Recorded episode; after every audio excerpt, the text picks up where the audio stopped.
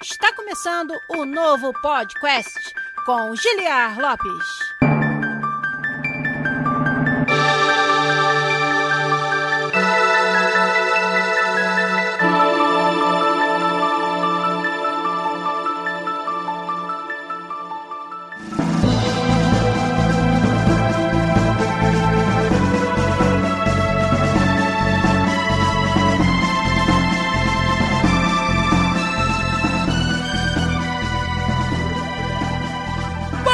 Podcast na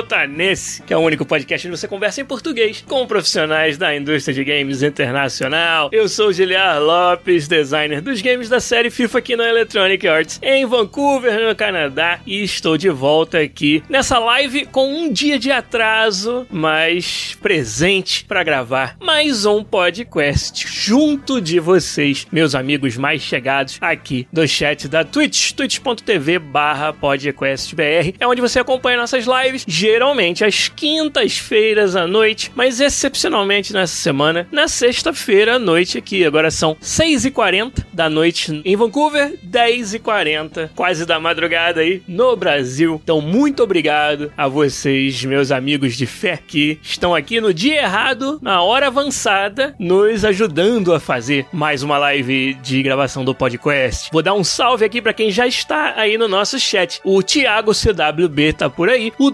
Dronzer97, meu parceirão também. O canal Derrota deu boa noite dele ali. O Marchiori Matt, que assinou pelo oitavo mês seguido com a sua conta Prime Gaming com a gente. Muito, muito, muito obrigado, Marchiori Matt, pelo seu apoio de sempre. O Vini Cassol também tá aí. O Celso AE também chegou, já elogiando a trilha sonora da live da Twitch, que não é a mesma trilha sonora do podcast. E eu não vou dizer para vocês também qual é a trilha sonora da live da Twitch, para vocês ficarem curiosos e virem aqui participar da próxima live no twitch.tv barra podcastbr com a gente. Hoje vamos fazer um episódio falando de uma série de games muito querida e que nos deixou um legado muito rico para todos nós, jogadores e desenvolvedores dos games. Vamos falar de uma série que está fazendo 25 anos aí, que foi Resident Evil. Vamos falar hoje sobre os joguinhos de zumbi, pero no.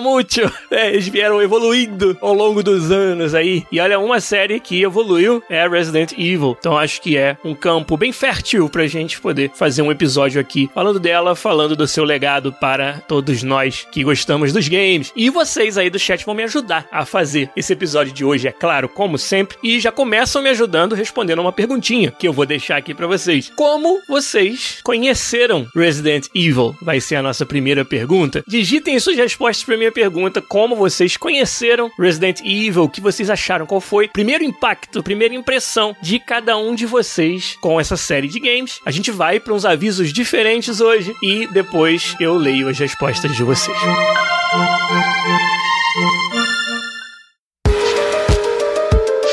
Os avisos de hoje, pessoal. Vamos deixar um pouquinho de lado história de patrocínio do programa, né, de apoio, esse apoio fantástico que vocês nos dão, é claro, né, comunidade sensacional, muito generosa. Vamos deixar esse assunto um pouquinho de lado. Meus avisos hoje vão ser totalmente diferentes. Eu queria que cada um de nós parasse para pensar um pouquinho nas pessoas que estão ao nosso redor, pensar um pouquinho na importância da saúde mental, algo que eu venho pensando bastante essa semana, e que cada um de nós fizesse esse exercício. Será que eu tô fazendo fazendo tudo que eu posso pela minha saúde mental, pela saúde mental dos meus amigos, dos meus familiares, dos meus entes queridos, das pessoas mais próximas. Durante uma pandemia que dura mais de um ano, eu acho que mais do que nunca é importante a gente lembrar, a gente pensar e a gente agir sobre saúde mental da mesma forma que a gente agiria sobre a saúde física. Se você tivesse um amigo, um ente querido que tivesse algum problema sério de saúde física, você provavelmente ia estar preocupado, ia estar oferecendo sua ajuda, ia estar atento, porque a saúde física música é muito mais fácil de você olhar pra pessoa e detectar que algo tá acontecendo. Que tal a gente fazer esse pequeno exercício, cada um de nós, pensar um pouquinho na saúde mental também, olhar em torno da gente, olhar para as pessoas que a gente ama e pensar, caramba, será que eu podia fazer alguma coisa, um pequeno gesto, alguma coisa para dizer que eu tô aqui, que eu me importo, que eu tenho carinho por essa pessoa e será que isso não iria dar aquela forcinha que talvez seja faltando para ela melhorar a sua saúde mental? Então, vamos pensar nisso, que esse seja o recado do podcast de hoje e tomara que cada um de nós consigamos exercer do nosso jeito, exercitar isso um pouquinho. Fim de semana tá chegando aí, que tal? Você telefonar para alguém com quem você não fala muito tempo, perguntar como é que vai, tá tudo bem? Para alguém que você não pergunta isso já faz algum tempo, checar aí com as pessoas queridas, com as pessoas conhecidas e tentar dar uma, um foco na saúde mental. Cada um faz o seu pedacinho, cada um cuida dos seus e a gente vai tentando cuidar de todo mundo, beleza? Avisos dados por hoje. Quer dizer, tem a segunda parte dos avisos lá na frente, depois a gente deixa mais uma pergunta. Mas a pergunta que eu deixei nesse começo foi a seguinte: como cada um de vocês conheceu Resident Evil e qual foi o impacto que teve na vida de vocês? Qual foi a primeira impressão que vocês tiveram? Então vamos ler aqui o que vocês falaram. O Dronzer já mandou, ó. Primeira vez que eu vi Resident Evil foi na casa do meu primo tomando susto na cena do maldito cachorro,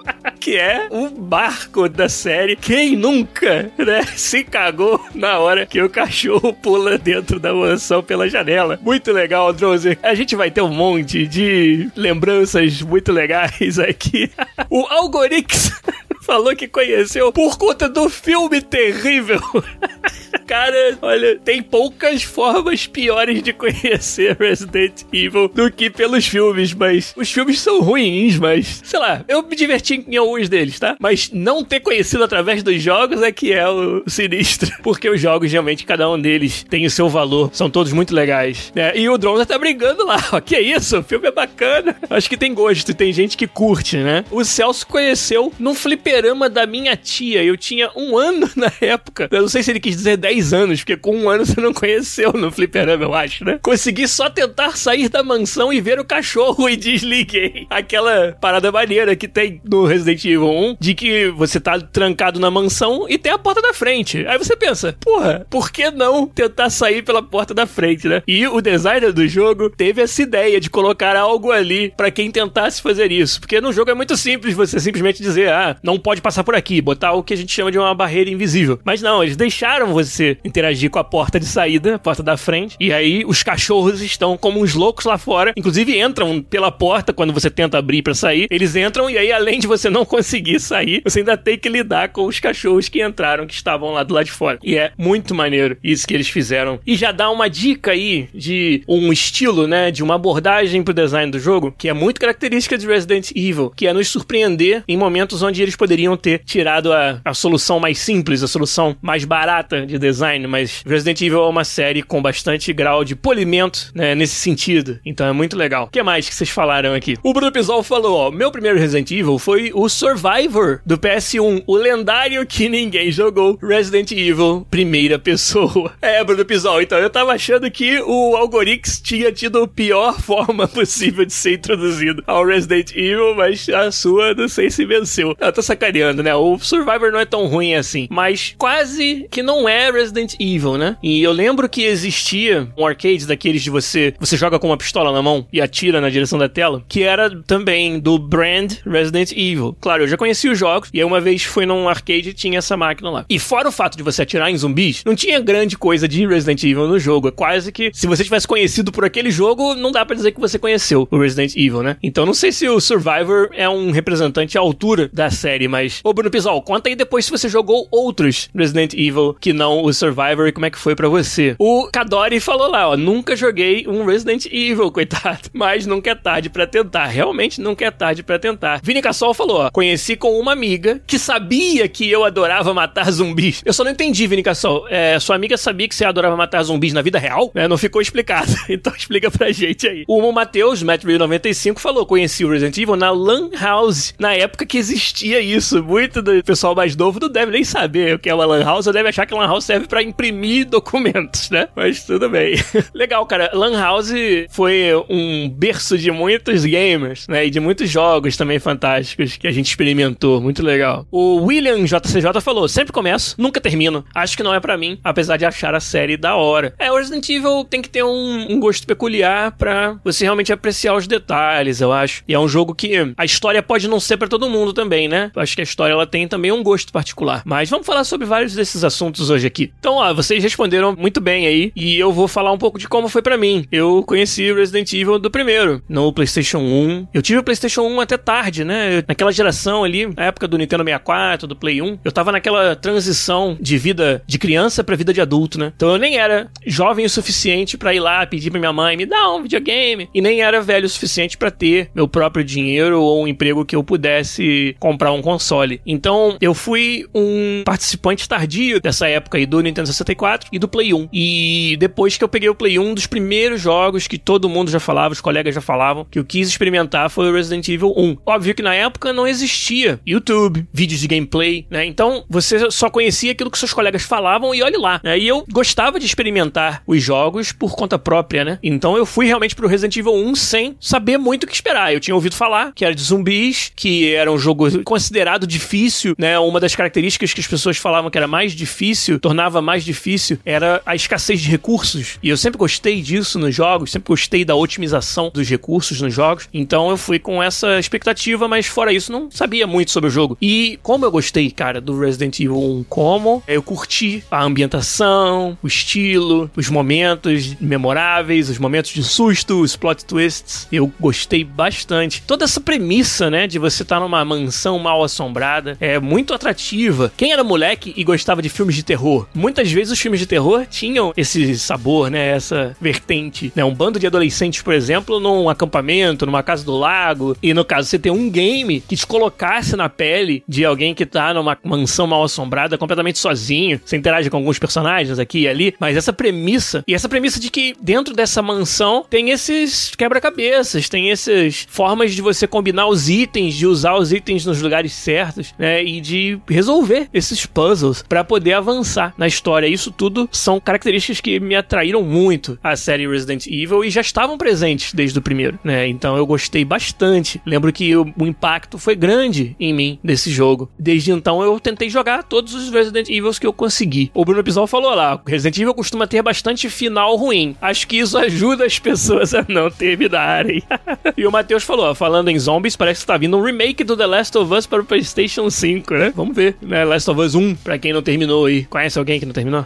isso aí fica com a piada interna do, do podcast. Agora vamos falar mais sobre o legado de Resident Evil, a abordagem deles pro design dos jogos, por que é uma série relevante, importante. Eu mencionei, né, que a premissa e a história, acho que a premissa é uma coisa, a história é outra, né? Acho que a premissa do Resident Evil é muito poderosa. Essa coisa da mansão mal assombrada, como eu tava falando. E nos outros jogos da série, sempre eu curti a premissa, né? Esse Village que foi anunciado e deve sair em breve, tem uma premissa muito interessante também, que remete ao Resident Evil 4. E a premissa do 1 com a mansão, o 2 com aquela premissa de você explorar também um, um espaço tomado pelos zumbis, mas aí já entra a perspectiva dos dois personagens que tinha no 1, mas que no 2 é tão mais bem explorado, né? Aquela história das duas tramas é tão rica a partir do 2 que é muito legal. E eu sempre gostei bastante, tipo assim, do conceito. Conceito geral de cada Resident Evil sempre me atraiu. E se você for falar do 4, mais ainda, né? Mas vamos chegar lá. Então a premissa é uma coisa. Agora, a história em si, cada um dos pontos do roteiro, os plot twists, aí eu já acho que acerta às vezes e erra às vezes a série Resident Evil. Vocês estão falando da história aí no, no chat, né? O Dronze falou que o Resident Evil não sabe para onde vai. Tipo, o roteiro ficou todo perdido. Parece Kingdom Hearts, pô. Aí também não chega tanto,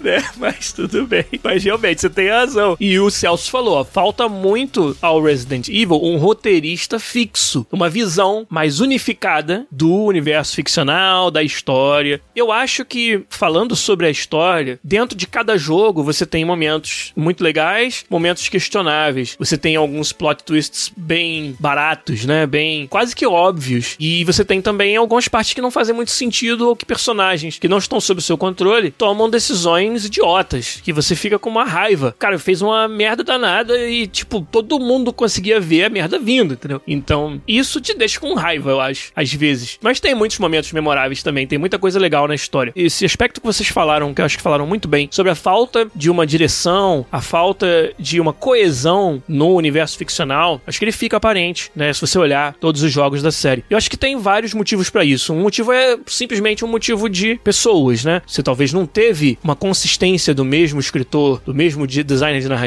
durante a série toda. Afinal, nós estamos falando de uma série que completou 25 anos recentemente e é muito difícil você manter muitas das mesmas pessoas trabalhando por um longo período de tempo assim. Mas eu acho que a outra coisa que fez sofrer bastante é que o Resident Evil, de uma certa forma, nessa fase inicial dele, nos primeiros 4, 5, 6 jogos, tô falando aí também dos spin-offs e tal, os Cold Verônicas da vida e tal, ele foi vítima do seu próprio sucesso, né? Realmente, cara, ficou na cabeça da galera, né? Foi um jogo que fez muito sucesso e virou um ponto de conversa, um assunto muito popular entre os gamers, né? E com isso fez com que os produtores do jogo quisessem fazer cada vez mais jogos, né? Explorar esse momento favorável comercialmente falando, trazendo uma enxurrada de novos jogos. E foi por isso que você viu tantos spin-offs. É uma série que, se você contar os jogos numerados, temos sete principais, com o oitavo chegando por aí. Mas, cara, quando tu olha em volta, o que tem de jogos spin-offs é absurdo. Muito mais do que a maioria das séries que tem essa longevidade. Então, essa é uma outra característica que eu acho que tem a ver com a exploração comercial da franquia e tentar, né, aproveitar a empolgação da galera e que prejudica, por exemplo, na hora de você ter uma visão mais coesa para o universo ficcional e uma direção mais precisa da história. Então, acho que esse é um problema que a série sofreu durante o tempo. Queria também dar um shout que o Williams JCJ mandou ali um é nós e assinou pelo terceiro mês seguido com sua conta Prime Game com a gente. Muito, muito obrigado, William. Valeu demais, cara. Muito obrigado mesmo. O Bruno Pisol perguntou se o Resident Evil é o pai dos survival horror, dos jogos de horror de sobrevivência, ou se esse título seria do Alone in the Dark, que é uma série anterior. Claramente, o Resident Evil tenha sido isso de propósito ou coincidência, eu não sei, mas claramente tem muitas características semelhantes nessa parte de ambientação, até um pouquinho da jogabilidade com Alone in the Dark. Quem não conhece Alone in the Dark, pesquise, cara, uma série também muito influente de jogos de sobrevivência, de horror, de horror até sobrenatural, muito interessante. Alone in the Dark também foi um jogo que eu era bem molequinho quando joguei e, nossa, cara, você não conseguia se livrar das imagens, se livrar de pensar no que aquele jogo estava te apresentando. Alone in the Dark é sensacional. Muito difícil de resolver os puzzles, mas quando você conseguia, era assim uma das melhores sensações que existia. Sabe quando a gente é criança ou pré-adolescente e tal? E o que é legal é fazer coisas que parecem coisas de gente grande, coisas de adulto. E jogar Alone in the Dark, diferentemente de jogar os outros jogos que eu jogava, parecia que era eu tava jogando um jogo de adulto, sabe? Eu tava tendo que pensar como gente grande, como adulto, e não só um jogo onde a habilidade mecânica era o principal. Tinha essa, esse sentimento. Então você meio que, na hora de jogar Alone in the Dark, você, né, se preparava mentalmente, entendeu? Agora ficou sério, né? Agora o jogo é pra valer, o jogo é sério. E eu acho que o Resident Evil, ele bebe muito das mesmas fontes.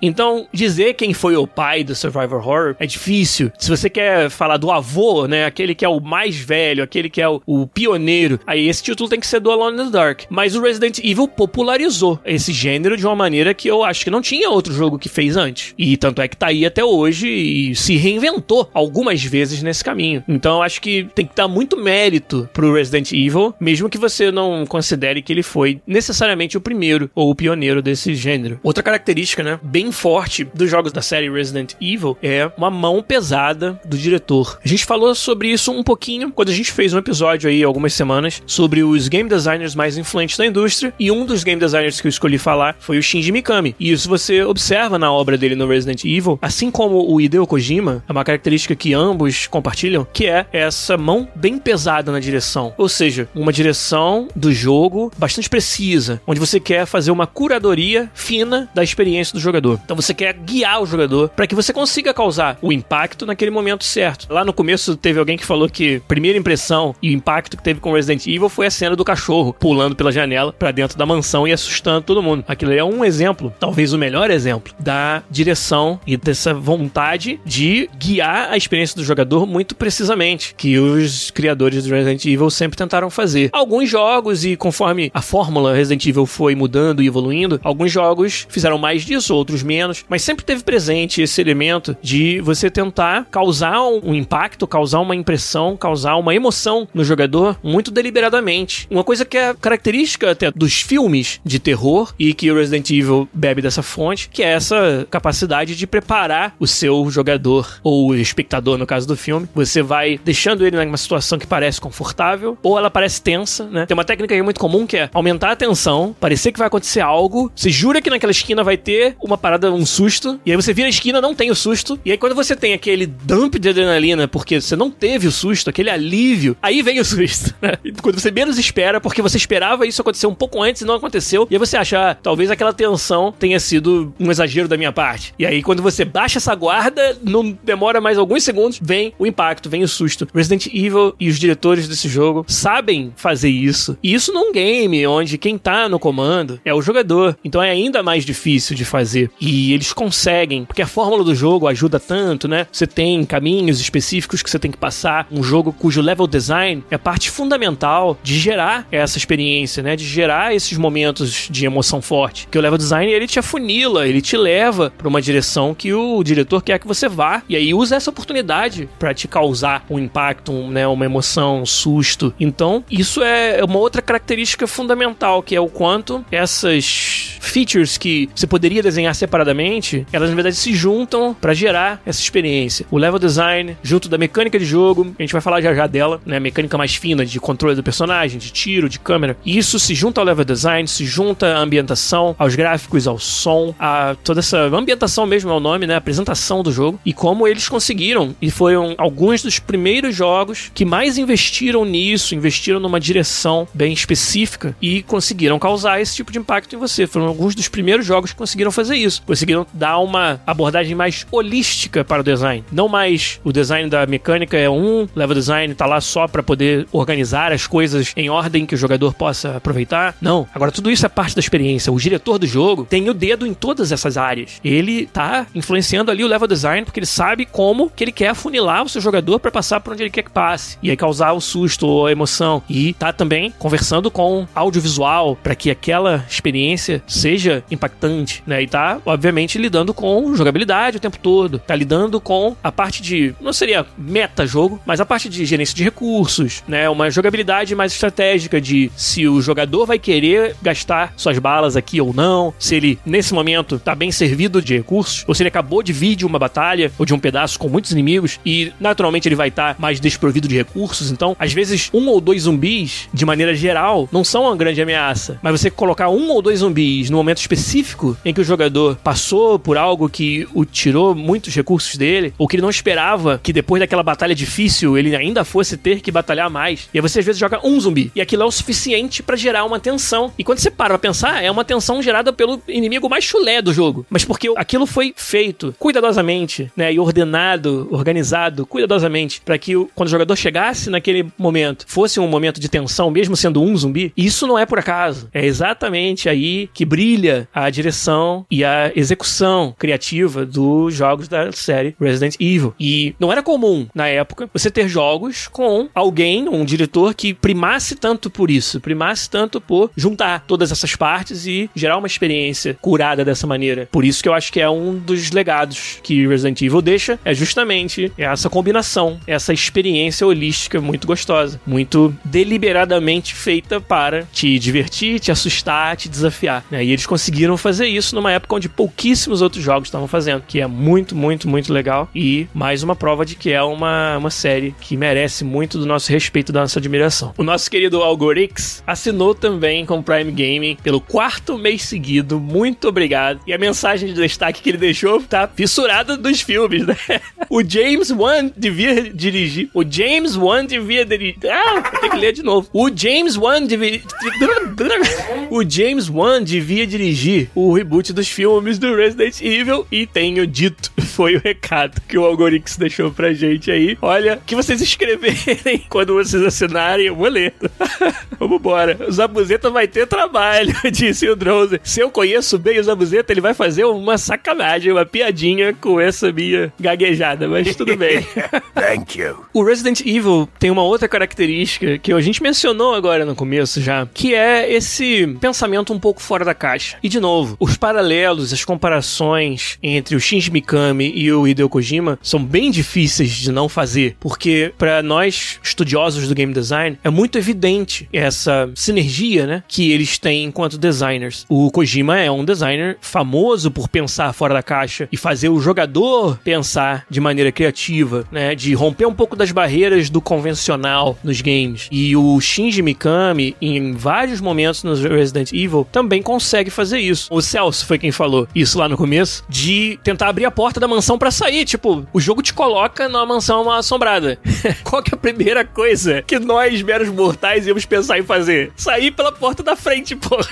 Vazar dali o mais rápido possível. E quando você tenta fazer isso, e aí vem essa questão de pensar um pouco fora da caixa, de ter esse cuidado com o polimento, que a série eu acho que é também bastante apta nisso. O designer, o diretor do jogo, pensou nessa possibilidade. Pensou que o jogador podia querer fazer isso e colocou ali algo interessante que acontece. Uma recompensa, basicamente, pelo jogador ter pensado um pouquinho fora da caixa. É o equivalente lá do Sonic. Você colocar item pro jogador pegar antes do início da fase. para recompensar o jogador que, ao invés de simplesmente aceitar que as fases sempre vão da esquerda pra direita, ele resolveu, no começo da fase, andar pra esquerda e ver se tinha alguma coisa. E aí ter alguma coisa lá para recompensá-lo é o designer pensando no jogador como alguém que é inteligente, como alguém que vai tentar soluções criativas para os problemas, né? E como é gostoso quando o seu jogo, seu game te faz isso, te dá uma recompensa por você ter pensado fora da caixa, por você ter sido criativo, por você ter querido explorar e ido além do óbvio, além do caminho principal que o jogo está te apresentando. Vários são jogos que fazem isso de diferentes maneiras. É uma característica importante de vários jogos a exploração e recompensar essa exploração. Mas no modo mais geral, né, o Resident Evil tem vários desses momentos em que ele vai além do pensamento, vamos dizer, tradicional. E se o jogador for até lá, se o jogador tiver essa, essa ideia, ele vai encontrar ali uma recompensa, vai encontrar ali algo que o designer preparou para ele. E outros exemplos, talvez mais corriqueiros disso, mas que também agora é muito fácil a gente falar depois que a gente viu o feito. Mas quem teve essa ideia foi uma ideia genial, eu acho. Mascarar o loading com a abertura da porta. Isso se tornou um marco da série Resident Evil. Agora, até nos consoles da nova geração, onde nem deve ter loading, com certeza vai ter a porta. Porque não é Resident Evil se não tiver a porta. E essa sacada de ali naquele momento você identificar que uma tela de loading, um momento de carga de recursos, é um momento de quebra da suspensão da descrença. É um momento de quebra da imersão do jogador. E essa imersão é tão importante em jogos de horror de sobrevivência, em jogos como a série Resident Evil, que os designers foram a fundo e pensaram como que a gente pode fazer o melhor que a gente puder para manter o jogador focado e no mesmo grau de tensão que a gente está tentando manter durante o jogo inteiro. Mas tem um loading no meio. Como é que a gente faz para que isso não se perca no momento do loading? E parece uma coisa simples, né? Mas quando você pensa por esse lado, quando você observa que a decisão de fazer a apresentação da parte da porta tem a ver com isso, aí você enxerga a genialidade da coisa. Cara, quem não tinha um, um amigo que veio contar a história para você de que tinha alguma porta em algum Resident Evil que quando você abria vinha um inimigo, vinha um zumbi e não era só uma abertura de porta como qualquer outra. E o fato de você não saber nunca se isso vai acontecer ou não é algo que te coloca nessa tensão. E sem falar que você tá abrindo a porta muitas vezes para um lugar, para um ambiente que você não visitou ainda. O que, que será que tem do outro lado? Será que tem uma armadilha? Será que quando abrir essa porta eu vou ter que fazer algo rapidamente? Eu vou ser impelido a tomar algum tipo de ação? Tem várias salas e várias partes dos Resident Evil que são armadilhas. E armadilhas muitas vezes em que você tem que agir muito rapidamente. Então, aquele momento de tensão pré-armadilha que a porta te proporciona é uma parte fundamental da experiência. É, é, e é gostoso, assim, por mais que seja tenso, é muito gostoso você não saber, você descobrir depois e você passar por aquela tensão. E, mais importante, né? Te mantém focado, te mantém dentro da imersão do jogo. Então, uma pequena coisa, uma coisa simples, que, de novo, a gente olhando depois de pronto, parece até bobo, mas quando você para pra pensar, até por isso ser uma certa inovação, e ele tá sendo usado para resolver um problema de design do jogo, que era você perder o foco e a imersão do seu jogador na hora do loading, quando você pensa assim, faz tanto mais sentido e a gente admira ainda mais o trabalho dos designers do jogo que a gente não pode deixar de comentar, né? O Giat perguntou se eu acho que os filmes influenciaram os jogos. Cara, eu não vi, mas não sei. Até porque os filmes eu já esqueci de todos, né? E os jogos eu lembro. Então eu não sei se tem algo em um jogo que num filme foi feito e acabou servindo de inspiração. Eu duvido bastante. Pela minha experiência pessoal, pelo menos,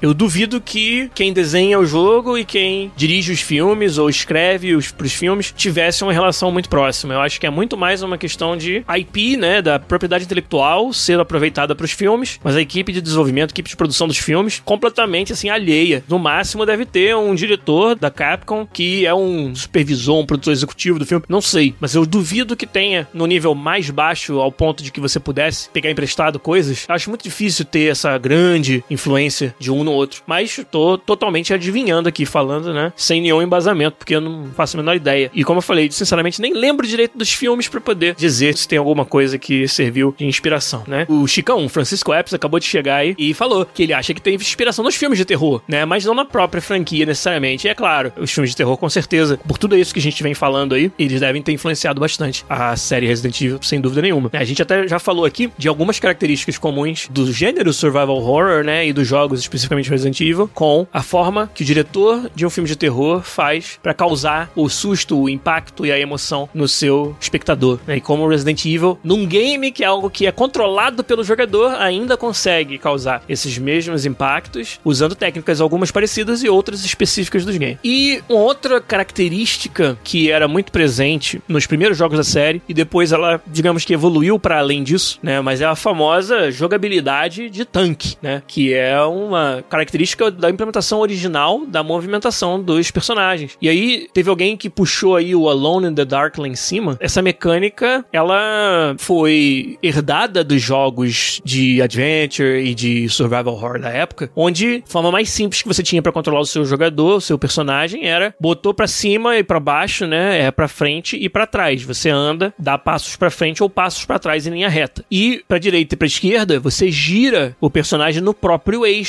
Então, era uma jogabilidade onde você é basicamente como você dirigiria um tanque ou algum outro veículo que ele não faz curvas de forma natural. Ele faz a curva parado e anda sempre para frente e para trás. Lembra muito carrinhos de controle remoto antigo que não fazia curva direito e você tinha que dirigir dessa maneira. Então, essa era uma característica muito forte e que hoje é muito criticada, né, dos primeiros jogos da série. Mais importante até do que isso é uma discussão que eu acho muito válida sobre se isso era de propósito. Fazer uma mecânica de movimentação difícil, lenta, que trazia um desafio ali para você sequer sair do lugar, se aquilo não era feito de propósito para aumentar ainda mais a tensão do jogo. Então não só tem a tensão natural, mas também tem a tensão de eu ser meio capenga na hora de me movimentar. Então mesmo um zumbi que anda super devagar, que é super troncho lá, né, um zumbi bem borocochô, ele é um desafio porque até para eu correr dele é difícil, né? Por causa dos controles e não por causa de uma tunagem do jogo. Então eu acho que é bem interessante essa discussão. E outra é o lance da câmera, como o Chicão falou aí, né? Que as câmeras eram fixas em cada uma das salas. Então quando você ia de uma câmera para outra, quando você atravessava a barreira que cortava de uma câmera para outra, você se desorientava, que a câmera mudou de posição. E seu movimento é relativo a essa câmera, né? Então essa combinação da mecânica de tanque com as câmeras, ela trazia uma dificuldade e uma tensão a mais pro jogo, sim. Agora, era de propósito? Eu custo acreditar que os designers tinham uma solução melhor do que aquela prontinha, que era só implementar, eles sabiam como fazer ficar melhor e não fizeram de propósito. Acho muito difícil acreditar nisso. Eu acho que realmente, naquela altura, tudo que se conhecia desse gênero era essa maneira que tinha sido implementada, a câmera e os controles. Então, eles simplesmente não tiveram uma oportunidade ou esse insight, né, essa ideia de ter uma solução mais robusta, mais ergonômica, mais acessível. Simplesmente não tiveram essa ideia e foram com o status quo do gênero. E se isso era um componente que tornava o gênero mais difícil e aumentava a tensão, porque o jogador se sente né, meio assim, incapaz né, de se movimentar direito, de fazer o que ele quer, eu não acho que isso seja de propósito, eu não acho que isso é algo que os designers, se eles pudessem evitar, eu não acho que isso teria sido uma característica do jogo. De fato, aumenta essa tensão, aumenta essa dificuldade, aumenta esse sentimento de que você é uma presa dos inimigos, mas eu não acho que seja de propósito. Eu acho que se eles tivessem como e soubessem como implementar melhores mecânicas, eles teriam feito isso e aí teriam equilibrado outras partes do jogo para compensar, para tentar continuar mantendo o jogo desafiador e interessante e tenso para o jogador. Como tem várias dessas outras coisas que eles fizeram, como eu já falei aqui de várias delas, que contribuem para essa tensão sem necessariamente ser algo que é uma limitação mecânica do jogo, né? Então, eu não acredito que tenha sido de propósito, eu acho que foi um sinal dos tempos tempos e depois, assim que eles tiveram a oportunidade de melhorar isso, de modificar, eles fizeram, inclusive em versões novas dos mesmos jogos, em remakes, em remasters, eles tentaram cada vez mais trazer novas funcionalidades e o estado da arte desse tipo de jogo para dentro da série Resident Evil. E isso não quebrou o jogo. O Resident Evil 1, com controles melhores, não ficou um jogo pior e não ficou necessariamente um jogo fácil. E não necessariamente diminuiu a tensão que o jogador sente. Então, isso eu acho que é uma prova de que não foi de propósito, do tipo, ah, a gente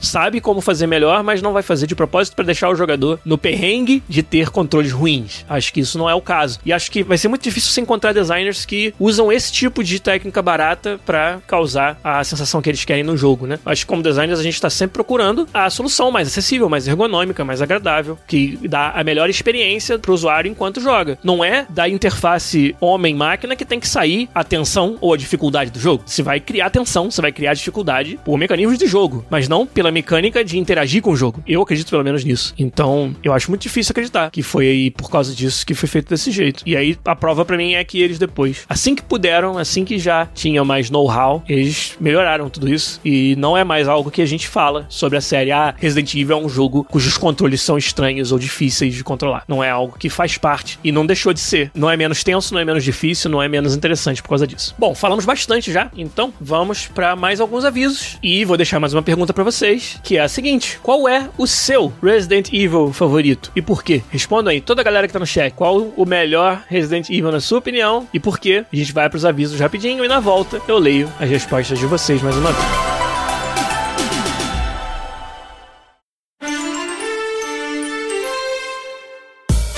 Agora sim, avisos propriamente ditos, né? Nós aqui do podcast sobrevivemos pela generosidade sensacional dos nossos ouvintes. Esse aqui é um programa que chega até vocês livre de barreiras de acesso, livre de barreiras de pagamento e que é bancado pela nossa comunidade através das nossas campanhas de financiamento coletivo no Patreon e no PicPay. patreon.com/podcast ou picpay.me/podcast. É como vocês podem nos ajudar. Além disso, vocês ajudam demais com as suas assinaturas, com sua conta Prime Gaming aqui no Twitch, twitch.tv podcastbr. Você vai encontrar o nosso canal, você vai acompanhar as lives de gravação dos episódios toda quinta-feira à noite, essa semana excepcionalmente na sexta. E se você achar que a gente merece a sua benção todo mês com a sua assinatura na sua conta Prime Gaming, a gente vai ficar muito feliz de poder receber esse respaldo, essa ajuda e podem ter absoluta certeza que sem tudo isso não tem podcast, não tem Zabuzeta, melhor editor de podcast do Brasil, me ajudando com o trabalho fantástico que ele faz de tornar tudo isso daqui muito mais acessível, muito mais gostoso de ouvir, com muito mais valor de produção. Trabalho fantástico esse que o Zabuzeta faz, graças à ajuda de vocês. Então, obrigado mais uma vez a todos os membros da nossa comunidade. Ontem nós fizemos o Hangout com os patronos de 15 dólares ou de 50 reais. E foi uma conversa bastante densa que a gente fez. Foi bem legal poder conversar com vocês mais uma vez. Obrigado mais uma vez a todos que puderam comparecer e ajudaram a gente a conversar lá no Hangout. Foi muito interessante. E além disso tudo, quem nos acompanha já sabe que nós somos parceiros da Mentorama, uma escola online de profissões muito desejadas. Você que está procurando diversificar na carreira, mudar de carreira, começar na área de games, por exemplo, a Mentorama tem cursos sob demanda, onde você vai cursar no seu tempo, no seu ritmo. Né? O curso se adapta à sua rotina e traz muito conteúdo bastante profundo e abrangente para que você possa, se não mudar de profissão, agregar muito conhecimento sobre alguma profissão desejada para o que você já faz. Olha aí, por exemplo, o curso de cientista de dados. Quantas profissões diferentes poderiam se beneficiar e muito de conhecer mais técnicas sobre análise e interpretação de dados? Quantos de nós tem que lidar com isso no seu dia a dia? Eu posso falar, como desenvolvedor de games, que a gente utiliza dados em muitas das coisas que a gente faz, em muito do insight que a gente tem sobre comportamento do nosso usuário. Então, um curso de ciência de dados parece algo muito moderno e muito útil para várias profissões. E você que gostou da ideia, quer conhecer mais, é lá no mentorama.co, que você vai encontrar todos os cursos e, em particular, o curso Game Developer, Game Designer, são os cursos onde eu faço parte como mentor e ministrei algumas aulas para os alunos desses cursos lá na Mentorama. Além disso, a gente faz muito conteúdo gratuito através da Mentorama, nos seus webinars todo mês, e em breve vamos ter mais webinars comigo lá nos canais da Mentorama. Então, quem gostou, pode conhecer o trabalho e os cursos lá na mentorama.co. E o último aviso aqui, rapaz, eu quase esqueci de avisar, mas foi muito legal participar participar de um quadro sobre o aniversário de 25 anos de Resident Evil no novo canal Loading, canal de TV e também transmitido pela internet no Brasil, que está trazendo muito conteúdo de games, animes, cultura pop e muito mais pra galera. Eu tive esse prazerzão, fui convidado pelo meu querido Prandone e conversei com a GG Pinheiro, também é uma pessoa que eu admiro muito o trabalho da GG na indústria de games, aí no jornalismo dos games, e a gente sentou para falar de algo muito gostoso, para falar de Resident Evil, pra falar desse legado, para falar de alguns assuntos que estamos falando aqui, né? E outros que não vamos abordar aqui. Eu sentei para conversar com a GG num papo muito legal sobre Resident Evil. Eu agradeço o espaço que a Loading deu e divulguei o podcast por lá. A GG é fã, ela falou que ouve aqui o programa, então um beijo para você, GG. Muito obrigado mais uma vez pela oportunidade e vou deixar o link para vocês aqui acompanharem lá a reportagem sobre Resident Evil,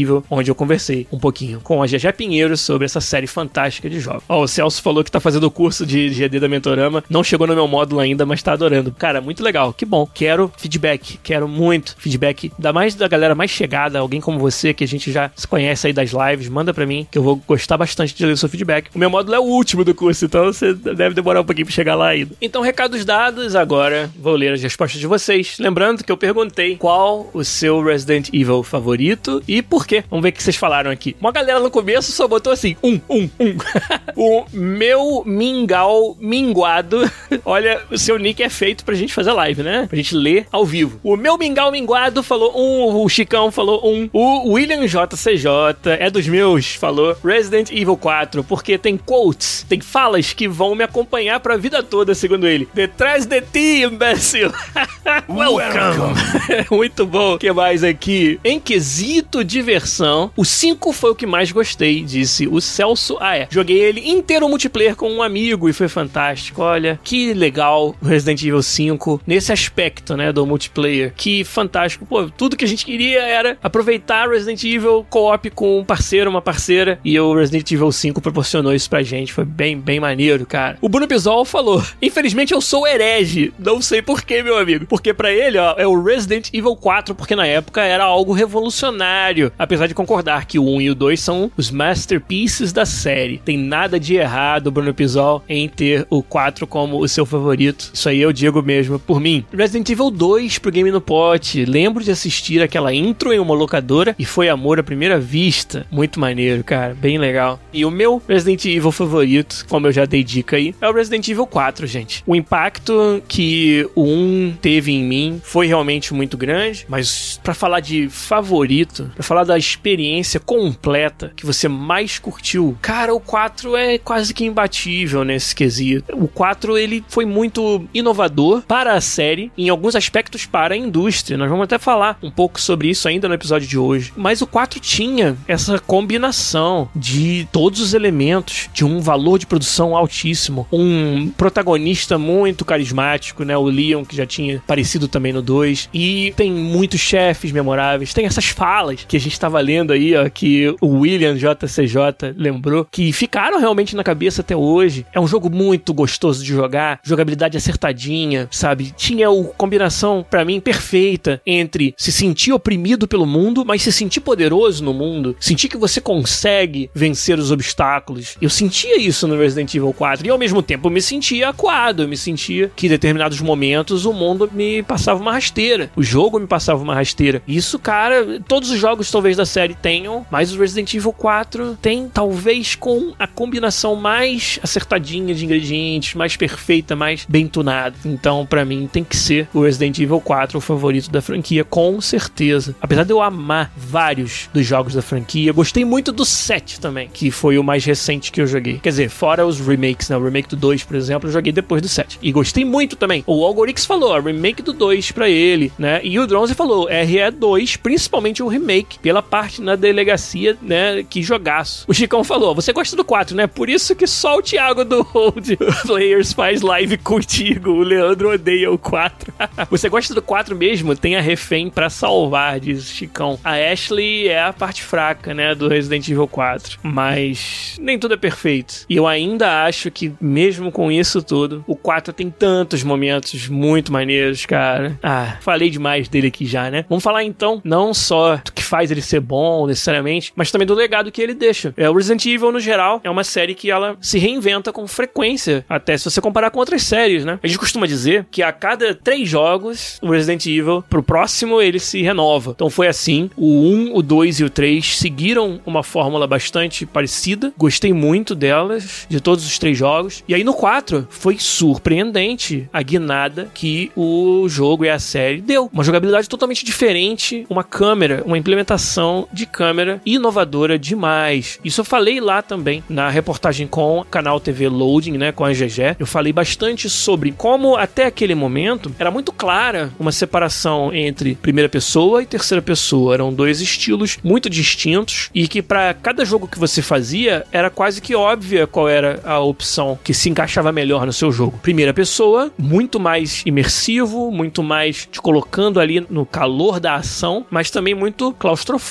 muito um campo de visão fechado. Você fica desorientado com a câmera em primeira pessoa muitas vezes. Era difícil você fazer bons jogos em primeira pessoa onde o perigo pudesse vir de qualquer lado. Era muito comum que os jogos em primeira pessoa fossem corredores, né? Fossem jogos onde o seu cone de visão e de foco era bastante restrito. Então ele tinha prós, essa parte da imersão, essa parte de colocar o jogador realmente no clima, de segurar o foco e a atenção do jogador, e tinha contras, que é essa parte mais da desorientação, de você não poder explorar tão bem o espaço como você gostaria. E terceira pessoa tinha outras características, outros prós e outros contras, né? Terceira pessoa, muito mais fácil você enxergar em volta, né? Você poder ter uma riqueza maior nas set pieces, né? Nos encontros, nos momentos onde você coloca as peças no tabuleiro de uma certa forma para o jogador experimentar. Na câmera em terceira pessoa, ela ajudava que o jogador enxergasse muito mais o que está em volta. Ela ajudava que você fizesse sequências de ação onde você precisa navegar pelo espaço, pular, né, para jogos que tinham pulo e observar assim, ah, caramba, em 3D, qual que é o caminho? Como é que eu chego naquele lugar? Terceira pessoa sempre facilitou muito isso. Era o estilo clássico que foi eternizado, por exemplo, pelos jogos da série Tomb Raider e tinha muitas características prós e tinha uns contras que era você tá afastado do personagem, você não se identifica tanto facilmente com ele, você não se sente na pele, prejudica bastante você sentir que você precisa proteger aquele personagem, né? Que ele é, é parte de você, não é parte de você, né? Ele é alguém detachado de você. E essas eram características da terceira pessoa que muitos jogos viviam com elas. O Resident Evil 4, a genialidade da sua implementação de câmera sobre o ombro foi que eles conseguiram, em grande parte, unir as melhores características da primeira pessoa e da terceira pessoa. Eles conseguiram fazer uma câmera que ela tá perto o suficiente para você se identificar, se importar e sentir na pele cada coisa que acontece com o seu personagem, cada dano que você toma, pra você ter aquela sensação de vertigem que acontece quando vem um projétil na sua direção, que na primeira pessoa é tão forte, né? E na terceira pessoa você perdia isso, que o projétil não vem na direção da câmera, ele vem na direção do personagem. E essa câmera ela tá próxima o suficiente do personagem para você ainda ter essa sensação de vertigem e, e não querer que nada aconteça com aquele personagem. E ao mesmo tempo, ainda deu os prós da terceira pessoa pro jogo, de você poder se movimentar e observar mais livremente, ter uma noção melhor de espaço, noção melhor de de onde estão vindo os perigos e o dano. Te deu uma oportunidade de explorar o visual do seu personagem principal e ter alguém ali que você tá vendo o tempo todo e tá se identificando com ele o tempo todo, né? Então, várias características boas, tanto de primeira quanto de terceira pessoa, foram aproveitadas nessa câmera que o Resident Evil 4 introduziu. E o Game no Pot matou a pau quando ele falou ali, ó, Gears bebeu dessa fonte. Isso aí, quem voltar nos primeiros anos do podcast vai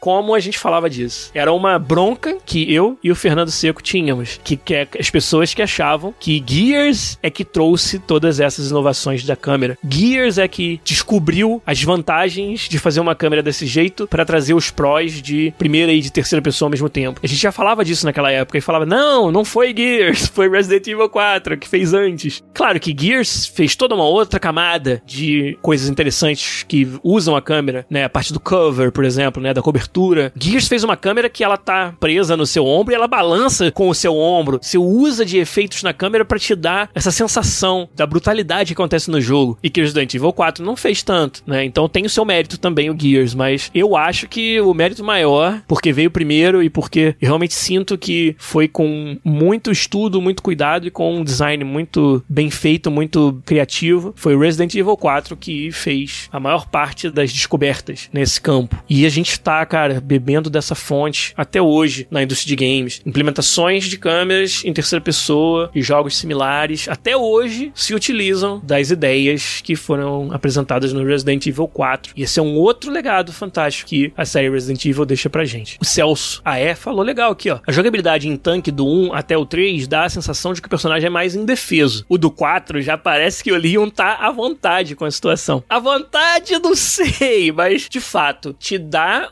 sensação de poder, de que você tá, cara, você meio que vamos pra briga, vamos pro pau, entendeu? E no, no Resident Evil 1, 2 e 3 é mais tipo, se precisar eu, eu corro, porque pode ser que dê ruim ali, pode ser que venham muitos zumbis ao mesmo tempo e eu não tenha condições de enfrentar, não. E isso eu acho que é uma característica mesmo do 4, cara, que ele consegue juntar essas duas coisas. Você se sente poderoso, você se sente capaz, mas o mundo ainda é bem opressor. Ainda tem os momentos ali, e era esse, esse assunto que eu queria falar a partir de agora. Tem momentos de encontros, né, de set pieces, que são memoráveis pra cacete em toda a série Resident Evil. E essa é outra parte do design do jogo que é muito bem feita. Quando, sabe, o level designer e, claro, o diretor do jogo, todo mundo junto, monta aquela cena igual num jogo de tabuleiro, sem o jogador saber. Ele vai entrar por aqui, vem o um inimigo aqui, vai ter um de cima, vai ter um por trás que ele não espera. Quando ele menos esperar, quando ele fizer algo que parece que ele tá resolvendo o problema, vem um problema ainda maior, entra pelo, por esse lado. Essa montagem de um encontro para desafiar o jogador é muito bem feita em todos os jogos da série Resident Evil. Esses são os famosos set pieces. São esses, esses momentos curados de level design e de jogabilidade que um designer, tipicamente um level designer, monta e faz, cara, gerar ali um desafio pro jogador. Resident Evil é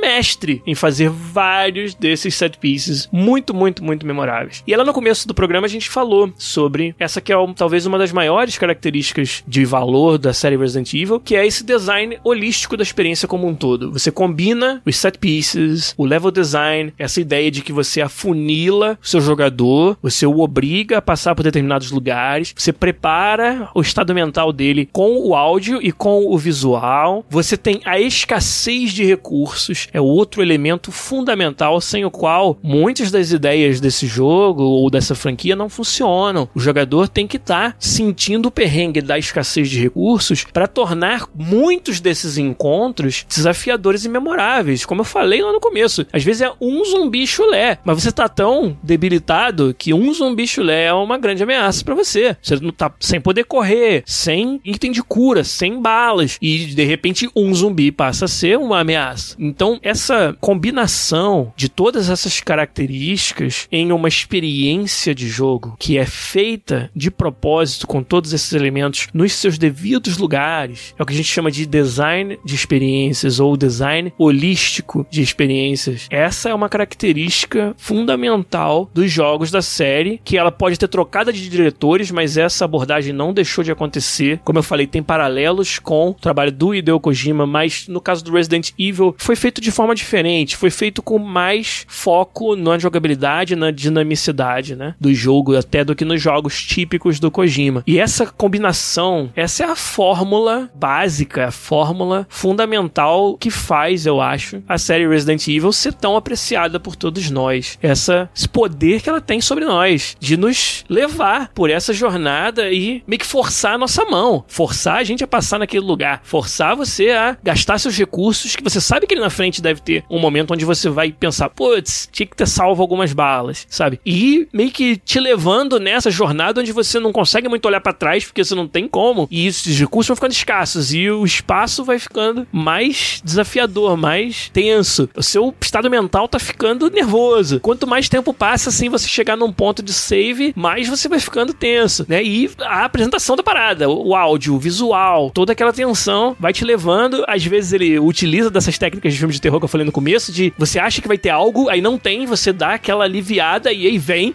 o impacto, vem o susto, né? Eu acho muito legal eles conseguirem fazer isso num game e acho que essa combinação, no final das contas, é o que faz Resident Evil ser tão memorável, ter tantas lições que a gente aprende e a gente carrega com a gente até hoje. É muito maneiro. E eu acho que vale o nosso shout de fazer um episódio analisando esse legado, como a gente fez hoje. E mais legal ainda, mais interessante ainda, é que esse legado ele não terminou. A gente tem aí o Resident Evil Village. Cara, o que, que é o Village? Eu ainda não tô convencido do que, que ele é. Ele é uma evolução evolução do 7? Parece que sim. Ele é um resgate de muitas das características que a gente ama, né? Que a gente adora do 4? Eu acho que sim. Se ele for uma combinação do que tem de melhor no 7, né? O perrengue que é aquele Resident Evil 7 com o Resident Evil 4, vai ser matador o Resident Evil Village. Vai ser, cara, a gente vai estar tá jogando ele aí comentando durante o ano inteiro. Então tomara, tomara que seja, porque a série Resident Evil é uma série, por tudo que a gente falou, muito importante para nossa indústria, que deixou um legado fantástico, nos divertiu, nos assustou, nos deixou na tensão, nos fez passar cagaço durante muito tempo em vários jogos, mas são experiências muito bem dirigidas, bem curadas pelos seus diretores, designers e criadores, com uma combinação de vários elementos fantásticos e que, de novo, nós desenvolvedores aprendemos e bebemos dessa fonte até hoje e é uma fonte que não parou de jorrar ainda, que ainda promete muita coisa boa e em breve a gente vai estar conhecendo um pouquinho mais do próximo capítulo com o Resident Evil Village. Então tomara que vocês tenham curtido essa nossa viagem de hoje pelo impacto e pela contribuição da série Resident Evil para os games. Nós compartilhamos um pouco das nossas experiências pessoais com o jogo também, que é sempre gostoso de fazer, sempre legal. Então tomara que vocês tenham gostado, tomara que tenha valido a pena esperar aí um dia inteiro, né? Fazendo aqui a gravação atrasada nessa live de sexta-feira, mas eu curti bastante, espero que vocês também tenham. Um abraço para todo mundo que me ajudou, que ficou acordado até aqui, que tá sempre aí comigo ajudando a fazer os episódios. Boa noite para vocês, boa semana e é claro que a gente volta semana que vem, provavelmente na quinta-feira, no horário normal, com mais um podcast para vocês. Mas por hoje, Giliar Lopes fica por aqui. Um abraço e tchau. Exco, give it to you. Wait for you to get it on your own. Exco, deliver to you. Knock, knock, open up the door, it's real. With the non-stop pop out stainless steel. Go hard, every day.